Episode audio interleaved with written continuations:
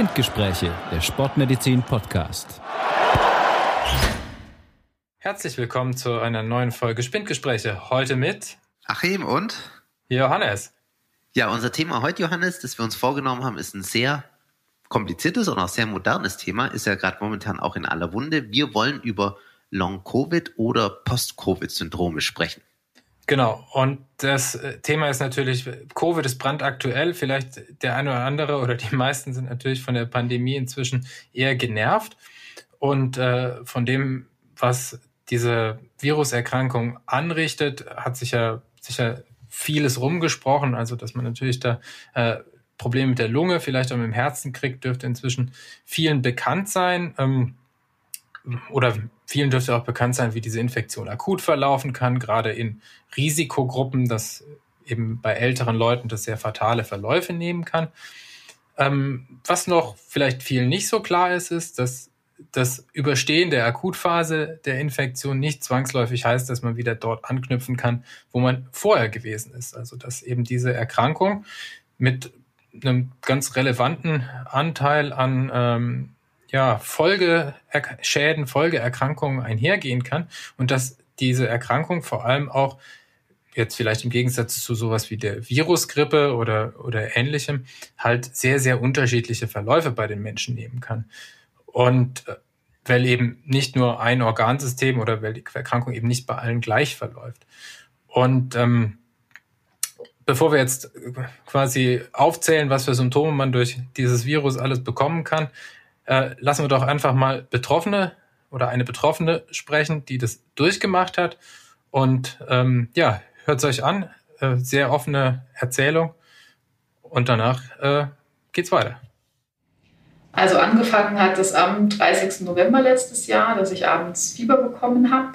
Und da ich ähm, auch auf einer Infektionsstation gearbeitet habe, war dann gleich der Verdacht da, dass das wahrscheinlich eine Corona-Infektion ist. Und am nächsten Tag habe ich auch die Bestätigung bekommen, dass der Test positiv ist, gleich in Quarantäne geblieben.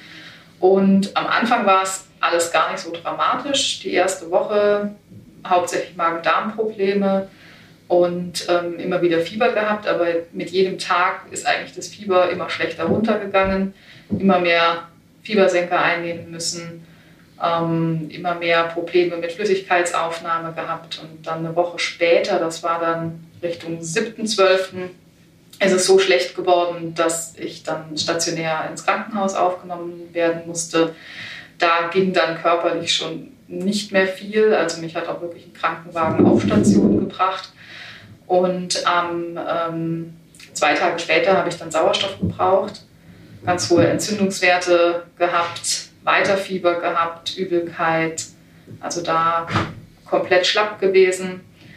Ähm, und mit dem Sauerstoff haben wir dann auch ein CT von der Lunge gemacht und da auch dann wirklich Veränderungen von Corona gesehen, aber auch Begleitreaktionen durch das Immunsystem selbst.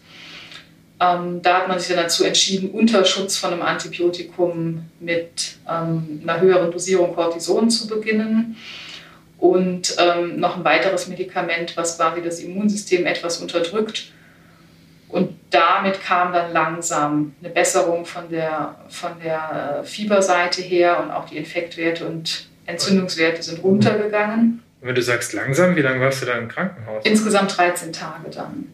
Nochmal stationär. Ja, also wir genau. sind dann jetzt schon bald an Weihnachten. Ja, also entlassen wurden bin ich am 19.12.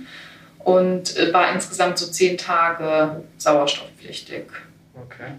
Und nach der Entlassung gesund entlassen und äh, zu Hause wieder alles gut gewesen oder wie ist es weitergegangen? Nee, schön wäre es. Also ähm, meine Eltern haben mich abholen können aus dem Krankenhaus und ähm, allein der Weg von der Station zum Auto habe ich schier gedacht, ich schaffe es nicht. Also allein das gerade auslaufen. Ähm, und klar kam jemand von der Physiotherapie auch im Krankenhaus, aber das Training sah aus, dass ich quasi Übungen mit einer 500 Milliliter Wasserflasche machen konnte und da schon das gemerkt habe, muskulär, dass das nicht gut ist. Also nicht nur Atemnot gehabt, sondern nee. muskulär auch ja. irgendwie Schmerzen oder einfach keine nee, Kraft? einfach keine Kraft mehr. Also auch allein äh, am Anfang duschen im Sitzen. Also auf Station zu Hause dann nicht mehr, aber... Äh, und dann zu Hause schier die Kellertreppe nicht raufgekommen. Und da nicht mehr wegen Luftnot, die war Gott sei Dank weg. Also nach den zehn Tagen, als ich mich vom Sauerstoff langsam entwöhnt habe, ähm, das ging dann. Aber muskulär ging gar nichts. Also immer noch diese Schwäche, dieses, ja. dass man irgendwie kaum die Treppe hochkommt, ja. das war nicht wegen der Atemnot, sondern einfach, weil du äh, völlige Kraftlosigkeit. Ja. Und dann äh, war eigentlich erst so ein, sozusagen ein Monat nach Infektion, ähm, hast du dann, äh, warst dann zu Hause letztlich, mhm. ne? Und ähm, wie ist dann weitergegangen? Also du warst ja sozusagen nur bei 30 Prozent von dem, was du vorher gekonnt hast. Ja, ja. Also ich hatte da Gott sei Dank schon ähm, quasi den Termin dann hier in der Sportmedizin zur, zur Voruntersuchung oder zur Evaluation dann. Mhm. Ähm, durch die Feiertage war das dann natürlich erst am 12. Januar und die Zeit dazwischen habe ich dann versucht, so gut es geht, zu Hause mit irgendwie Sportgeräten ähm, und ja, ein bisschen äh, YouTube-Hilfe äh, mich ein bisschen aufzubauen und hatte eigentlich so am Anfang das Gefühl, ähm, da tut sich auch richtig was. Also diese ersten Schritte, da habe ich von gar nichts können natürlich dann schnell eine Verbesserung gemerkt ähm, und war dann schon schockiert bei dem ersten ähm, Check von den Organfunktionen, dass das eben noch überhaupt nicht da ist, wo es eigentlich für meine Altersgruppe hingehört. Und ähm, ja, mit dem Training merke ich schon einen Fortschritt, aber je länger, desto mehr muss ich jetzt arbeiten, um nochmal einen Fortschritt genau. Und zu jetzt, merken. Wir sitzen jetzt ja hier im Prinzip Mitte März zusammen. Ja. Ne? Das Ganze ist jetzt ja schon mehr als drei Monate eigentlich ja. die, die, die, Diagnose her. Würdest du sagen, wo stehst du heute? Wieder da, wo du vorher gestanden hast oder noch lange nicht? Ähm, ich glaube, es nähert sich dem an, beziehungsweise man muss fairerweise sagen, dass ich natürlich nicht top trainiert in diese Infektion gegangen bin. Und da habe ich jetzt wahrscheinlich muskulär sogar einen Vorteil gegenüber vorher. Ja. Ähm, von der Kondition her ist das sicherlich nicht das, was ich mal konnte. Und das sieht man auch nach wie vor in, äh, sage ich mal, den Organanalysen. Ja. Ähm, also von der Pumpfunktion ist es ja immer noch nicht so vom Herz, wie man es eigentlich gerne hätte. Genau, also hast du eine Herzbeteiligung gehabt. Und auch ähm, in, der, in der Lungenfunktion nicht. Ähm, ich vermute, dass das Alter noch ein bisschen kompensiert, dass ich das so im Alltag nicht merke. Also Luftnot habe ich keine. Ja. Ähm, aber ähm, ja, was lange blieb, waren Konzentrationsstörungen. Also mhm. das, äh, das ist was, was jetzt so langsam wieder auch in der Wiedereingliederung im Beruf, dass ich merke, ich komme in meinem Alltag so klar, wie ich früher auch gearbeitet habe. Das kommt jetzt erst so langsam. Also doch drei Monate hatte ich das mhm. beschäftigt. Und jetzt ja. haben wir Alter schon mehrfach angesprochen. Du gehörst eigentlich zu keiner Risikogruppe. Wie alt bist du? Nee, also als die Infektion äh, angefangen hat, 35, jetzt 36 geworden. Genau. Also Covid ist nicht nur für die Risikogruppe vielleicht eher tödlich, aber für auch junge Patienten würdest du auch so sehen, äh, kann sehr, sehr lange beschäftigen. Ja, ja, definitiv. Vielen Dank, dass du uns das erzählt hast. Gerne. Ja, das war jetzt ein sehr spannender Bericht einer Betroffenen, Johannes.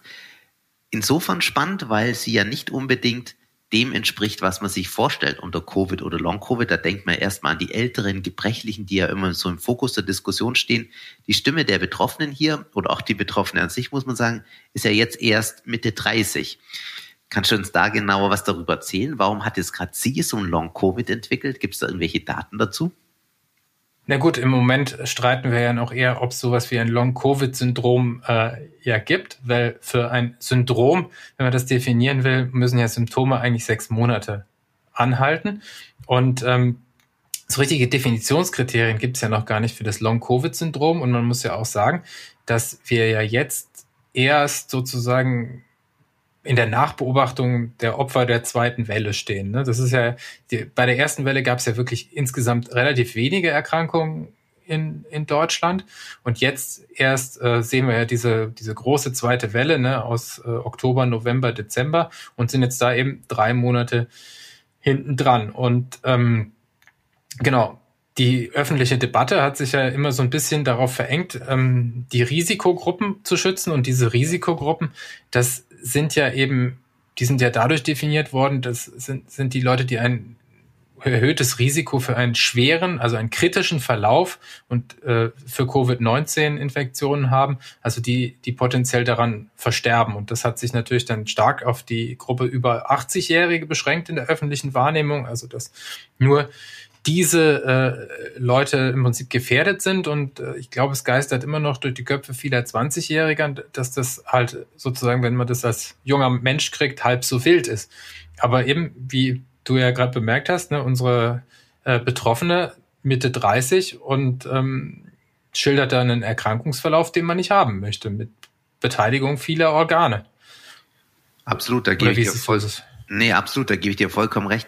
Also, was du natürlich schon gesagt hast, Long Covid, das muss man vielleicht auch mal dazu sagen, ist ja eigentlich gar kein medizinischer Begriff, sondern wurde als Hashtag auf Twitter erstmals im Mai 2020 verwendet von der Betroffenen. Wir Mediziner sprechen ja eigentlich eher von einem Post-Covid-Syndrom. Und du hast ja schon gesagt, Syndrom ist ja letztlich eine Bezeichnung mehrerer Symptome, also eine Zusammenfassung einer, eines Beschwerdebildes.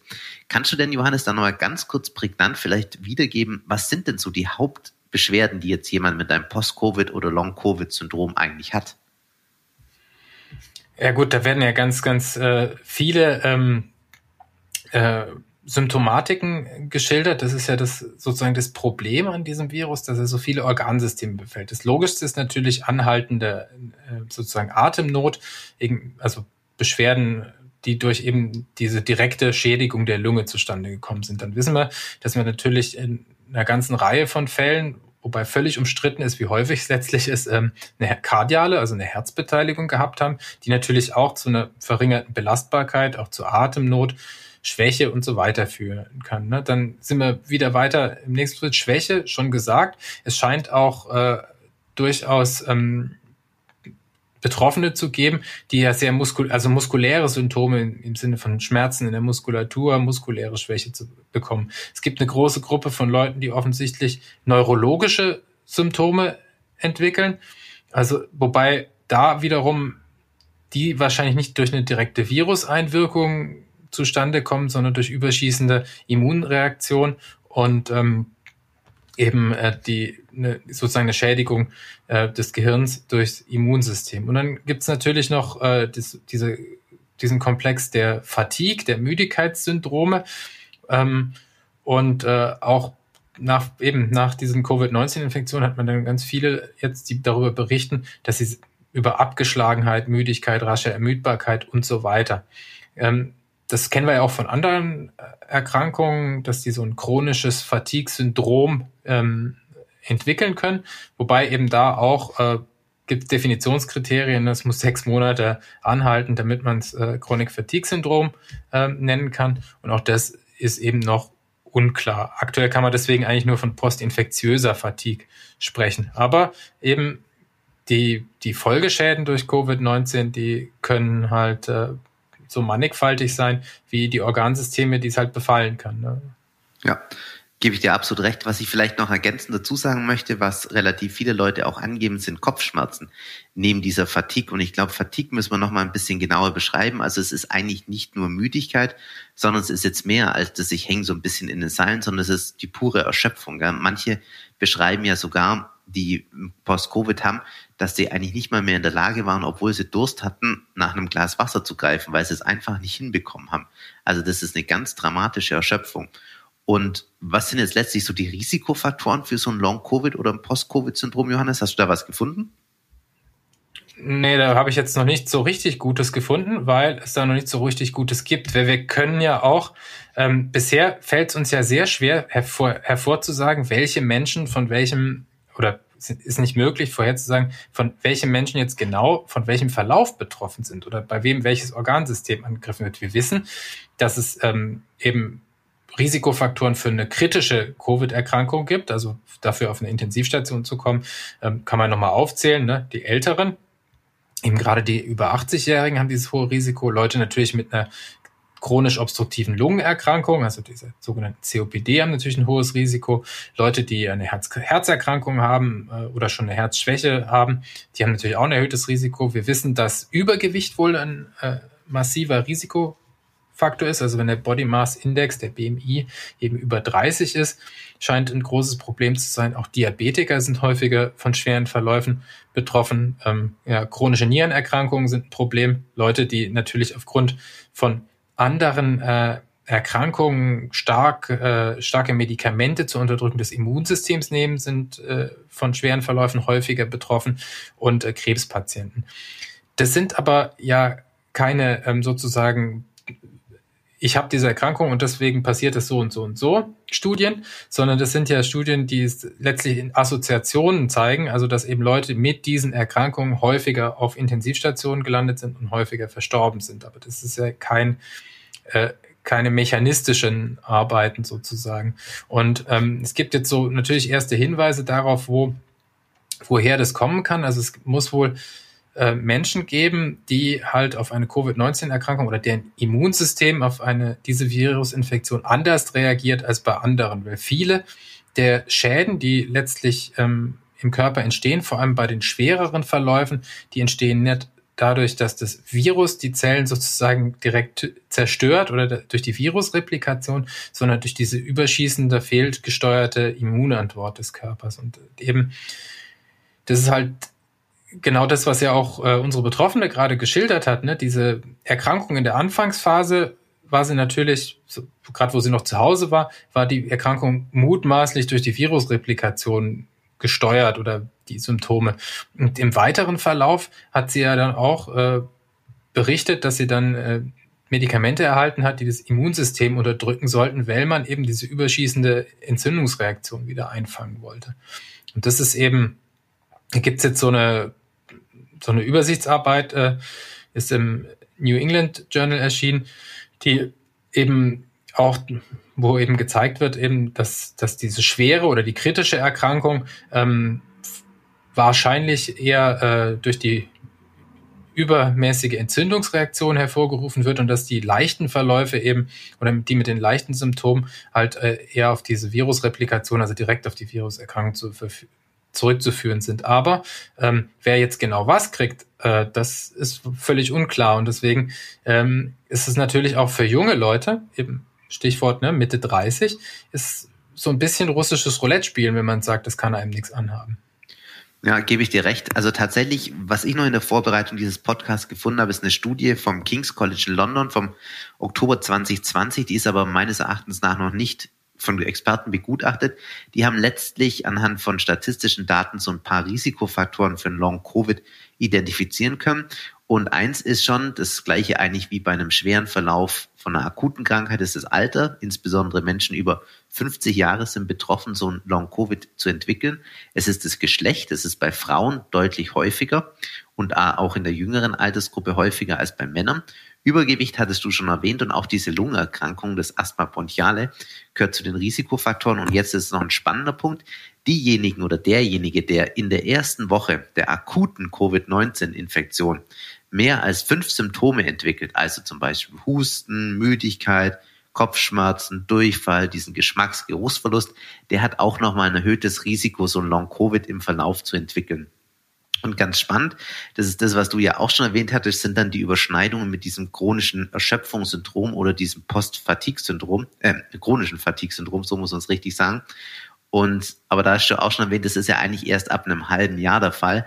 Und da sind ja einige Viren in, in der Diskussion, die das auslösen, oder für einige Viren ist es klar, das bekannteste ist immer das Epstein-Barr-Virus wo sieben Prozent der Betroffenen nach einem Jahr so ein chronisches Fatigue-Syndrom entwickeln können. Und auch interessanterweise beim SARS-Coronavirus 1 ist es beschrieben. Und zwar haben da nach 41 Monaten, das ist so ein bisschen krumme Zahl, weil die in der Studie als Ausschluss genommen wurde, 27 Prozent der Betroffenen so ein Fatigue-Syndrom entwickelt. Für SARS-Coronavirus 2 gibt es jetzt noch keine richtigen Daten. Ich habe nur mal unter der Hand irgendwo mal was von eins zu, also einer, ähm, nee, anders muss man sagen, einer von 20, so ist es richtig, entwickelt nach einer SARS-Coronavirus-2-Infektion so ein Fatigue-Syndrom im weiteren Verlauf. Aber das ist alles tatsächlich noch nicht publiziert und alles in der Mache, wie du es ja auch schon korrekterweise erwähnt hast.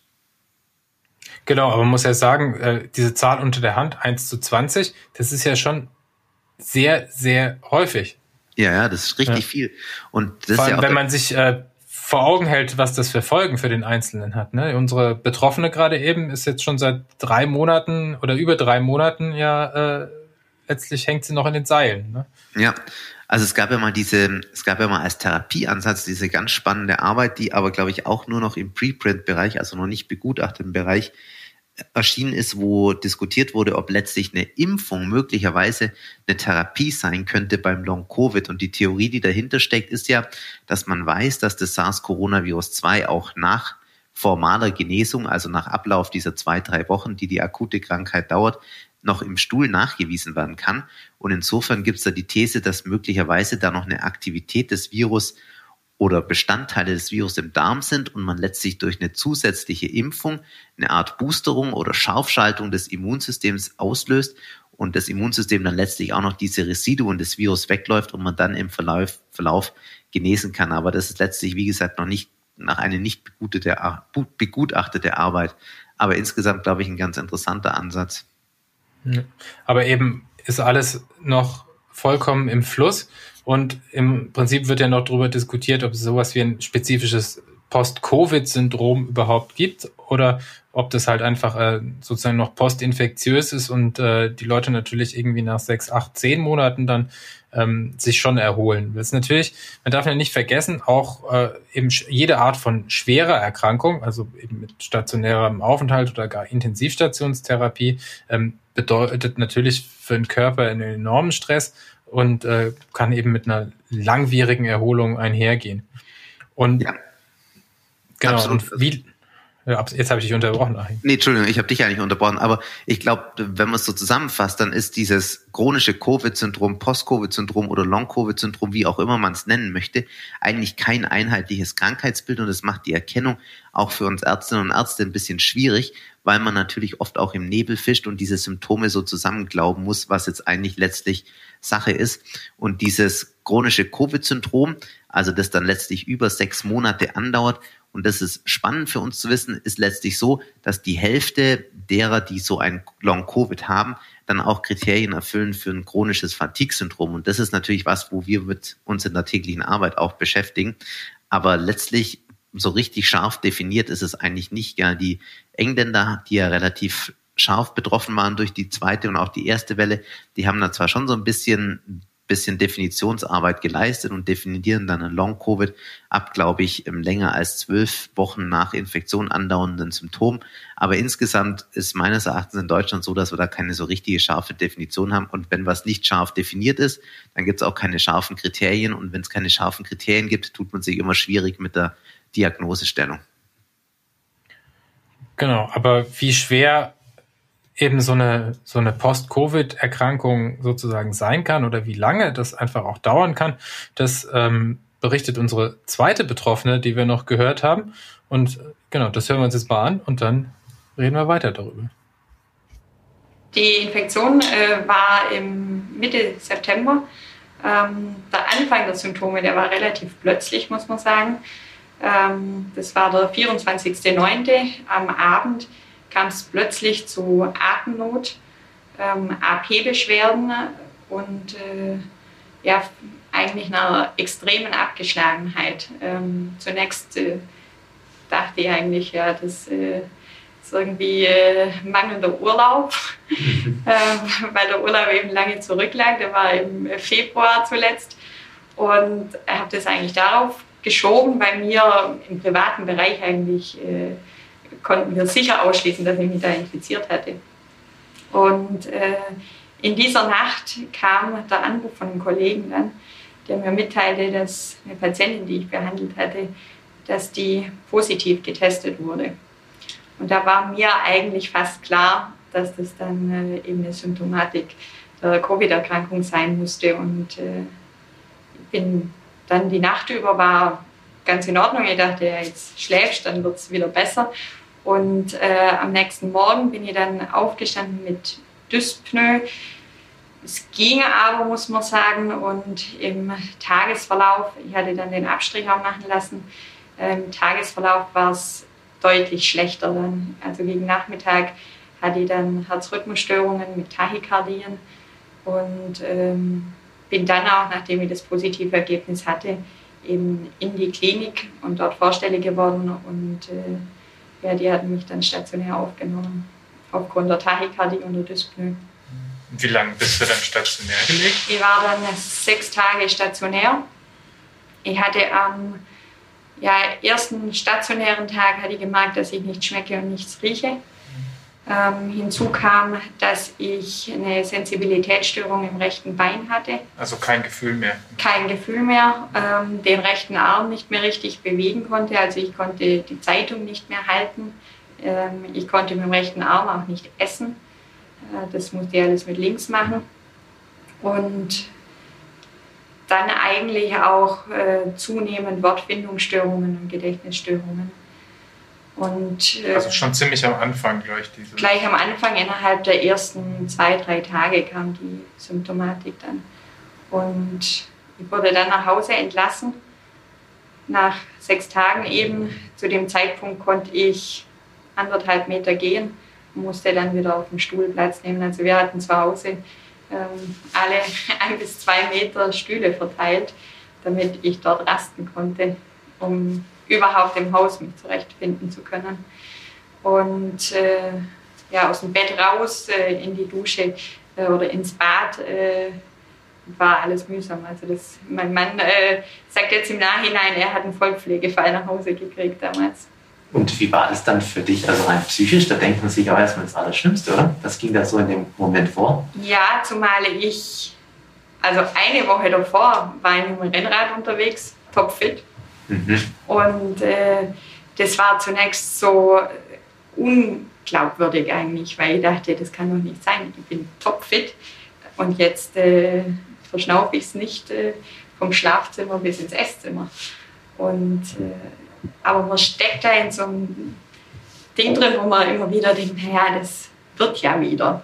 Und äh, jetzt bist du mal zwei Wochen krank und dann gehst du auch wieder zum Arbeiten. Und das hat sich aber dann halt peu à peu gezeigt, dass es doch nicht so schnell geht. Und wie hat sich das dann gezeigt? Wie war dann der weitere Verlauf? Also, also ich war zunächst die Stühle wieder weiter auseinanderstehen? Ja, in, äh, zunächst in Isolation. Die Stühle konnten reduziert werden tatsächlich. Okay. Um, ähm, von der Dyspnoe her ging es auf der Ebene, also im unteren Stockwerk konnte ich mich dann gut bewegen. Ich muss sagen, das Bein konnte ich weiterhin nicht richtig äh, einsetzen zum Gehen. Man hat sich so ein bisschen durchgemogelt, indem man das Bein halt äh, dann am Boden entlang geschleift hat oder den Fuß beim Gehen. Das äh, ging alles so richtig offensichtlich für mich war es dann, wie ich aus der Isolation raus bin, an dem Tag, an dem ich dann zum Hausarzt äh, gegangen bin, um eben äh, mich dort vorzustellen und da habe ich gemerkt, der ist fünf Minuten entfernt äh, von uns. Mhm. Und ich habe drei Stunden gebraucht. Also Hinweg und wieder zurück. Ich war, Zum Laufen? Ähm, nee, ich bin mit dem Auto gefahren. Okay. Und ich musste aber, bis ich eben von dem Haus in der Garage war, äh, die, den Meter, die zwei Meter, äh, musste ich im Auto dann quasi Pause machen. Dann bin ich äh, hingefahren und äh, dort vom Parkplatz eben bis zum Hausarzt rein. Ähm, das sind 80 äh, Meter und ein paar Treppenstufen. Ähm, die bin ich dann hochgegangen und musste aber dann dort erstmal eine halbe Stunde sitzen und äh, verschnaufen. Und äh, retour das Ganze dann eben wieder. Äh, ich war erledigt, wie ich zu Hause war. Und da wurde mir zum ersten Mal eigentlich bewusst, dass es doch nicht so einfach geht. Weil zu Hause war dann ein Zeitpunkt erreicht, wo man sich eigentlich wieder ganz gut gefühlt hat. Gut, man saß in seinem Sessel oder man saß auf dem Sofa. Äh, der Aktionsradius war ja gering. Aber in solchen Dingen wurde das dann bewusst. Und dann war mir eigentlich auch klar, dass es nicht ganz so schnell geht mit dem Arbeiten. Ich habe mich dann zunächst äh, für eine Woche krank schreiben lassen Okay, also das war jetzt zwei Wochen nach Infektion, Isolation aufgehoben, nochmal eine Woche krank schreiben lassen. Richtig, und da dachte ich schon, das ist jetzt ein bisschen übertrieben, aber das mache ich jetzt diese Woche. Und dann in diesem Zeitraum habe ich dann Diagnostiken machen lassen, ähm, war dann auch beim Lungenfacharzt, der eine Lungenfunktionseinschränkung festgestellt hat. Und äh, da dachte ich aber dann auch nach wie vor, naja, wenn die Woche jetzt um ist, geht es schon wieder. Aber je aktiver ich wurde, umso mehr habe ich zum einen die neurologische Beeinträchtigung gemerkt, also im Bein und im Arm. Ist das gar nicht besser geworden? Das ist nicht besser geworden. Und auch die ja, Konzentrationseinschränkungen, die Gedächtnisstörungen, das war alles weiter bestehend. Und ja, je mehr man sich wieder am Leben beteiligt, umso mehr wird es eigentlich offensichtlich und spürbar. Und äh, da wusste ich dann, dass das mit dem Arbeiten wahrscheinlich ein bisschen schwierig werden wird. Und ja, dann äh, bin ich eben hierher in die Sportmedizin gekommen, wo ich dann äh, auch noch weitere Diagnostik erhalten habe, wo man dann eben die Myokarditis noch festgestellt hat. Also die Herzmuskelentzündung. Genau. Und ja, dann äh, war ich zumindest schon mal froh, weil ich irgendwann dachte, naja gut, das sind wahrscheinlich die psychischen Folgen der Isolation, dass ich einfach mir das Ganze jetzt einbilde. Mhm. Ähm, aber nachdem ja dann Diagnostik eben gemacht wurde und es äh, auch einen tatsächlichen physischen Grund gab, warum es mir nicht gut geht, war ich zunächst ähm, eigentlich beruhigt, weil ich ja dachte, naja gut, das kann man behandeln, da kann man was machen. Und ja, dass sich es aber dann doch noch mal so lange zieht, äh, hätte ich damals nicht gedacht. Wo sind wir denn da jetzt in unserer Erzählung? Welcher Monat war das da? Das war dann äh, Anfang Dezember. Ah, okay. War das bereits. Äh, dann bin ich ja hier in die Trainingstherapie, wo ich gemerkt habe, ich bin überhaupt nicht mehr belastbar. Also verglichen zu dem der vorher. Der Vorkonstitution. Äh, und ja, dann äh, war eigentlich immer wieder auch äh, der Wunsch von mir, dass ich wieder arbeiten gehe. Aber das, äh, wenn man das objektiv betrachtet, war das einfach nicht möglich. Kannst du denn aktuell wieder arbeiten jetzt, Sarah? Aktuell gehe ich wieder arbeiten. Ich bin in der Wiedereingliederung. Ich hatte eine stationäre Reha. Mhm. Und nach der stationären Reha haben wir jetzt Wiedereingliederung. Zunächst vier Stunden. Und äh, das wird jetzt äh, Stück für Stück aufgebaut. Und wie geht es jetzt, wenn du vier Stunden am Tag arbeitest? Merkst du da immer noch Effekte oder geht es gut für dich? Ja, also ich muss sagen, mit den vier Stunden komme ich tatsächlich an die Grenzen, was für mhm. mich äh, schwierig ist zu akzeptieren, weil ich davor war jemand, der konnte zumindest von meinem Gefühl unendlich arbeiten. Also ich, ich hatte so nie eine körperliche Einschränkung, dass ich sage, äh, ich schaffe das nicht. Mhm. Aber im, im äh, sportlichen Bereich habe ich mich immer durchgebissen. Also es ging immer irgendwie. Und äh, jetzt ist es so, dass ich mit den vier Stunden an die Grenze komme. Also ich merke zum einen, dass ich extrem schlapp werde.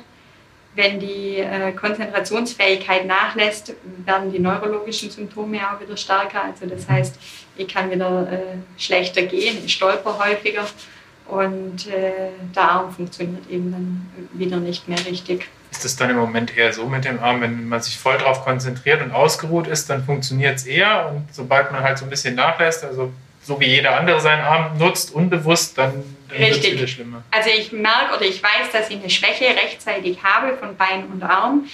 Das kann ich aber gut kompensieren, eben ja, wenn ich mich konzentriere. Mhm. Aber ähm, wenn man eben müder wird und die Konzentration nachlässt, dann äh, lässt auch die Fähigkeit nach, eben den Arm richtig einzusetzen. Und jetzt ist die Infektion ja, wir sind jetzt Mitte März, ne, vier Monate sind ins Land gegangen und äh, bei wie viel Prozent siehst du dich jetzt so wieder gegenüber vorher? Von meiner Leistungsfähigkeit ja. her bei 60 Prozent. Ich schmecke und rieche nach wie vor nichts. Immer noch nicht. Okay. Was eben, ja, das ist eine Einschränkung der Lebensqualität zusätzlich eigentlich. Ja. Macht es dir grundsätzlich eigentlich Angst oder bist du eher optimistisch und denkst, das wird schon wieder? Ich bin optimistisch, weil ich denke, mit äh, Training kriege ich das wieder hin.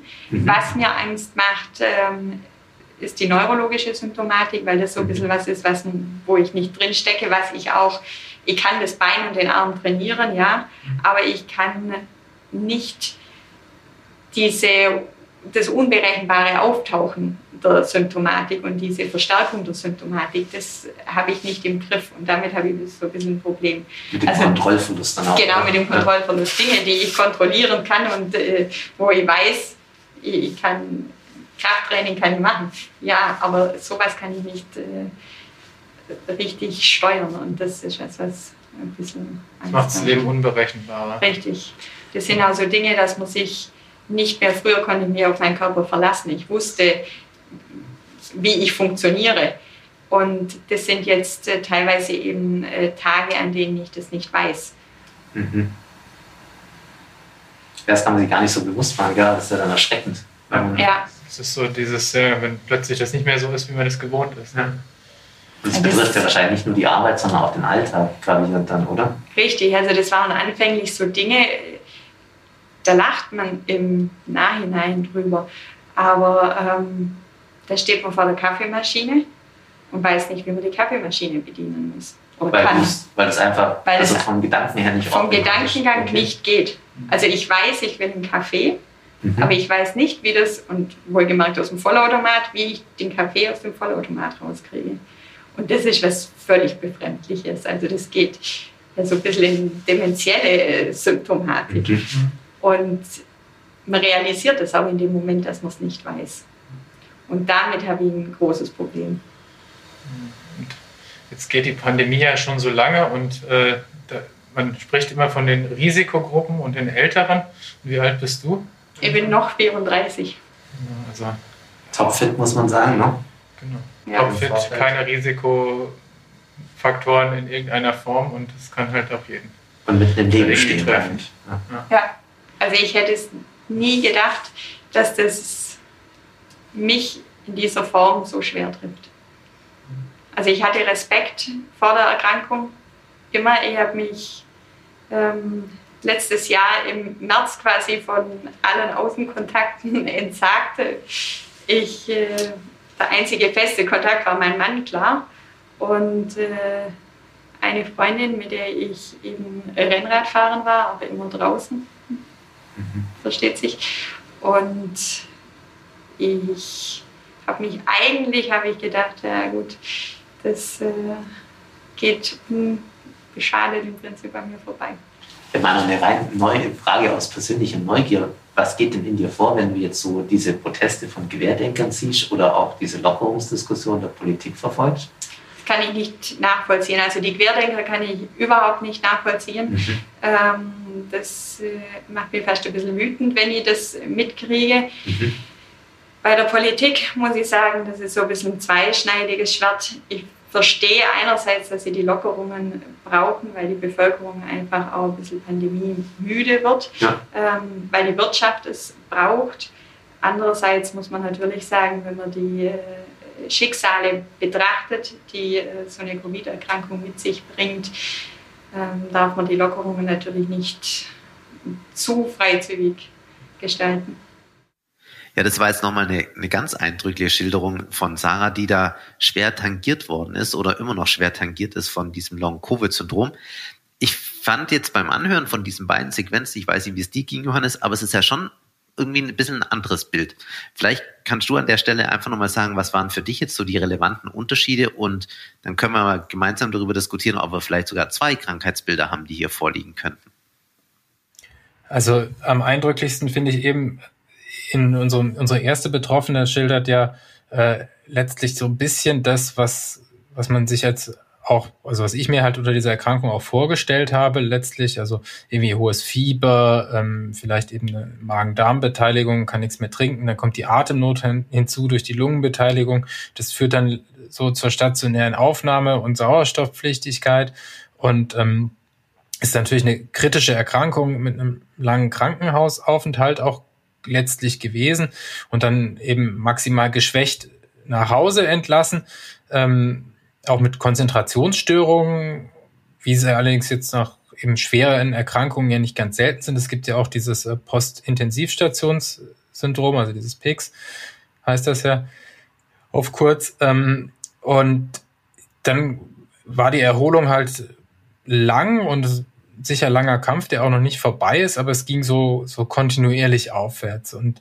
ähm, unsere zweite Betroffene, die, die schildert ja auch eben eine akute Erkrankung, wo allerdings viel mehr auch im Vordergrund steht dann äh, diese Schwäche danach, dieses, diese Kurzatmigkeit, diese, diese Schilderung, dass sie im Prinzip auch nicht äh, in, in ihrer Wohnung alle zweieinhalb Meter einen Stuhl sozusagen platzieren musste, um überhaupt von, von einem Raum in den anderen zu kommen, dass sie Ewigkeiten braucht, um überhaupt äh, zum Arzt zu kommen. Und dass sich dann im, im Verlauf, also der ähnlich lang ist, also sie waren ja beide zu einem ähnlichen Zeitpunkt krank, ähm, dass sich dann vor allem eben auch diese neurologische Symptomatik bei, bei ihr halt äh, äußert, die jetzt bei der ersten Betroffenen nicht ganz so ausgeprägt ist. Also so dieses ähm, diese äh, eben Schilderung, dass, dass die, die Geschicklichkeit weg ist, dass man sich nicht, wenn man, wenn man sich nicht mehr konzentrieren kann, kann, dass dann halt die, die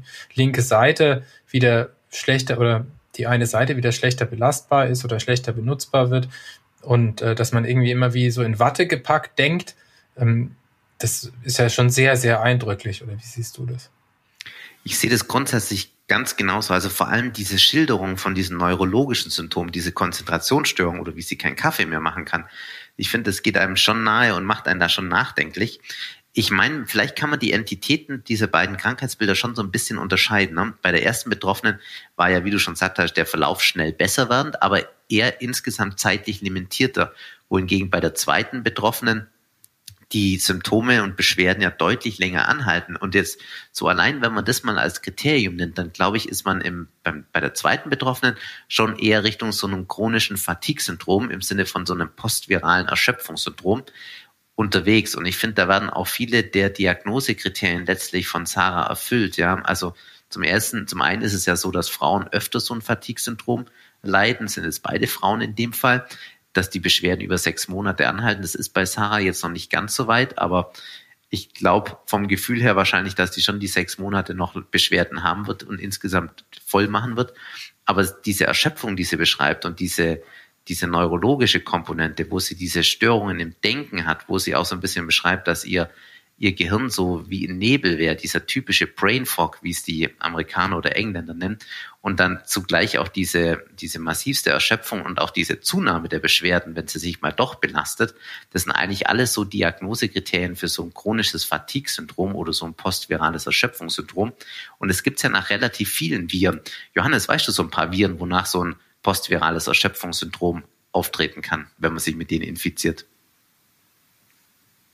Ja, bevor ich diese Frage beantworte, würde ich noch gerne ergänzen, dass ich finde halt so vom Gefühl her oder jetzt auch so von der Schilderung her, ist bei der ersten Betroffenen halt eher so, ähm, dass die Beschwerden irgendwie schon aus dieser Akuterkrankung heraus irgendwie so Folge, folgen können oder so ganz gar nicht so schlecht erklärt sind, ne, mit Lunge, Herz und äh, generalisierte Schwäche und langsame Erholung. Also es ist ja auch noch nicht wieder da, wo sie sein sollte. Also, uns dauert ja schon recht lang.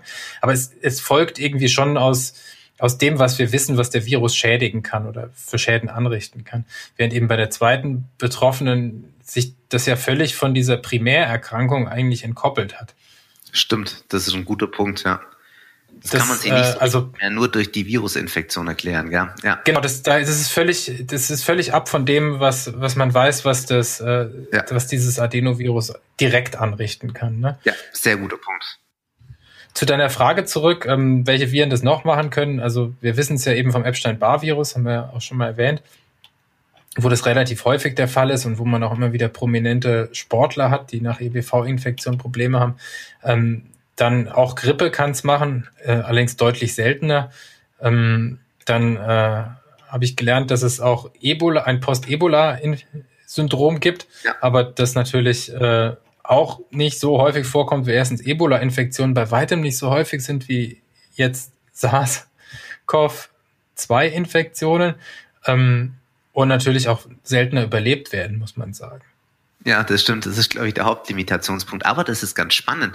Auch beim Post-Ebola-Syndrom, und das sehen wir es ja bei Long-Covid auch, kommen Gelenkschmerzen relativ häufig vor. Und so ein weiteres Virus, das noch ebenfalls so postvirale Erschöpfungssyndrome verursachen kann, ist auch noch das Dengue-Virus. Da haben ungefähr acht bis neun Prozent der Betroffenen nach sechs Monaten dann so ein postvirales Erschöpfungssyndrom. Und das ist ja eigentlich gar nicht so leicht abzugrenzen von anderen Krankheitsbildern. Deswegen ist so ein postvirales Erschöpfungssyndrom oder diesen ganzen Erschöpfungs- und Fatigue-Syndrome jetzt nicht unbedingt das Krankheitsbild, um das sich die meisten Kolleginnen und Kollegen reißen, weil es halt schwierig zu diagnostizieren und dann auch zu therapieren ist. Aber, und das, das ist ja vor allem, Entschuldige, Achim. Ja, aber das wollte ich nur als letzten Satz noch sagen. Aber was ich schon spannend finde, ist, dass es eben diese großen Überlappungen gibt zwischen dem Long-Covid und diesem postviralen Erschöpfungssyndrom, sodass man vielleicht schon mutmaßen kann, dass Long-Covid letztlich auch nur eine Art, wobei nur das jetzt nicht despektierlich oder abwertend gemeint ist, aber auch nur eine Art von postviralen Erschöpfungssyndrom ist. Und das ist ja schon mal zumindest was, wo man ein bisschen eine Idee haben könnte, wie man es vielleicht unter Umständen auch behandeln könnte. Ja, genau. Aber das Problem ist natürlich auch bei diesen ganzen Viruserkrankungen, die das jetzt auch machen können. Ähm, wir sehen diese Erkrankungen oder diese postinfektiösen Syndrome ja eigentlich sehr, sehr selten bei diesen anderen Viren, weil wir entweder diese Viruserkrankungen insgesamt selten sehen, also Stichwort Dengue, Fieber oder Ebola, also in Mitteleuropa ja praktisch auch nicht vorkommt und eben auch nicht in diesen, diesen hohen Erkrankungszahlen jetzt. Und wir haben ja vorher auch schon mal gesagt, dass es Hinweise gibt, dass es so in eins von 20 Fällen eben jetzt bei diesen Covid-19-Infektionen der Fall sein könnte. Das heißt, ja, im Umkehrschluss auch bei den hohen Infektionszahlen, die wir jetzt weltweit und auch eben in Deutschland haben, ist jetzt halt mit einer insgesamt schon sehr, sehr großen Anzahl von Patienten zu rechnen, was wir ja vorher nie gesehen haben. Was wir auch nicht vergessen dürfen, und das ist ein wichtiger volkswirtschaftlicher Punkt, ist, dass die Betroffenen oder insgesamt ja auch danach oft nicht voll arbeitsfähig sind. Gell? Das sind ja teilweise Krankheiten, die über Monate oder vielleicht auch Jahre, das weiß noch kein Mensch, gehen kann. Und letztlich sind die dann alle erstmal, wenn es gut läuft, in so einer beruflichen Wiedereingliederung, wo sie ein paar Stunden arbeiten können. Aber das ist ja auch unglaublich, was da für potenzielle Menschen, die auch viel wissen und viel können, mitbringen, ausfallen können. Und diese Wellen, die laufen jetzt ja eigentlich alle erst zeitversetzt. Und ich glaube, dass da noch ein großer Berg auf uns zukommt mit diesem postviralen Erschöpfungssyndrom oder diesem Long-Covid-Syndrom. Das glaube ich ist schon problematisch. Es geht leider in der öffentlichen Diskussion. Darf man eben nicht vergessen. Ne? Ja. Genau, es geht halt irgendwie, es hat sich so eben verengt auf das Verhindern von, von Todesfällen und ähm, jetzt haben wir eben hier zwei Betroffene gehört, die beide Mitte 30 sind, also eigentlich noch sehr, sehr viel äh, ähm, Arbeitszeit auch oder überhaupt vor sich gehabt haben und ähm, eben, die kriegen das vielleicht auch seltener als die mit über 50, ja, aber bei diesen hohen Erkrankungszahlen werden, wird es eben auch in dieser Altersgruppe oder den unteren Alterskohorten eben doch auch eine relevante Anzahl von Menschen treffen. Und deswegen ja, sollten halt eigentlich alle daran Interesse haben, dass sich das Virus nicht weiter verbreitet und nicht nur die sogenannten Risikogruppen. Absolut, ja. Absolut. Sehe ich auch so. Das ist eigentlich ein schönes Schlusswort, das man so stehen lassen kann. Ja, also jeder, da darf sich keiner als unverwundbar ansehen. Sowas kann grundsätzlich jeden treffen. Und wenn man die Sarah fragt, oder es kam ja auch im Interview raus, na, am Tag vorher war sie noch Rennradfahren, hat sich pudelwohl und fit gefühlt. Und drei Wochen später ist eine völlig andere Person und ein völlig anderes Leben, in, das, in dem sie da auf einmal steckt. Ja. Das ist also schon sehr beeindruckend, finde ich. Genau. Und das hätte ja eben niemand erwartet und auch wir beide, als wir vor ziemlich genau einem Jahr sozusagen in den ersten Lockdown gegangen sind und diese Krankheit da war, auch wir hätten nicht gedacht, dass das so ein, eine, sozusagen einen Rattenschwanz nach sich ziehen kann. Ja. Und, aber das ist vielleicht noch was, wo man so ein bisschen Hoffnung geben kann, dass das Bild auch, dass die erste Betroffene zeichnet, ist jetzt nicht so, dass da das Kind komplett im Brunnen gefallen ist, beziehungsweise das hoffe ich zumindest nicht. Aber es gibt ja schon so, so eine Idee, wie man den Leuten vielleicht auch ein bisschen helfen kann. Wir versuchen das ja teilweise in der Ambulanz mit oder in den Trainingsgruppen mit moderater Belastung, aber auch viel mit Nahrungsergänzungsmitteln und Stresskontrolle und Schlaftraining oder auch diese psychosozialen Interventionen. Also ich glaube schon, dass es da Möglichkeiten gibt, aber insgesamt so vom Gefühl her, und ich weiß nicht, ob du mir da recht gibst, Johannes, ist es schon schwierig zu behandeln. Aber ich glaube, dass es vielleicht auch schon Hoffnungsschimmer geben könnte in der Zukunft. Ich denke halt, dass es vor allem deswegen natürlich schwierig zu behandeln, weil es auch so ein, so ein Kolibri oder, nee, Kolibri ist was Seltenes, aber ähm, weil es halt einfach so, so mannigfaltige äh, Erscheinungsformen hat. Ne? Es ist halt nicht dieses eine Problem, gegen das wir jetzt die Tablette entwickeln werden, sondern ja. es trifft fast jeden Fall so ein bisschen anders. Ne? Es gibt ja auch einige Patienten, die wir gesehen haben, die über fortgesetzten ähm, Verlust von Geschmacks- und Geruchssinn und sonst nicht viel anderes berichten. Das klingt dann zwar irgendwie auch so, als könnte man damit leben, aber was das für ein Verlust von Lebensqualität bedeutet, wenn man nicht mehr schmeckt und nicht mehr riecht, das muss man sich, mal, wenn man sich genau darüber nachdenkt, möchte man sich das gar nicht vorstellen.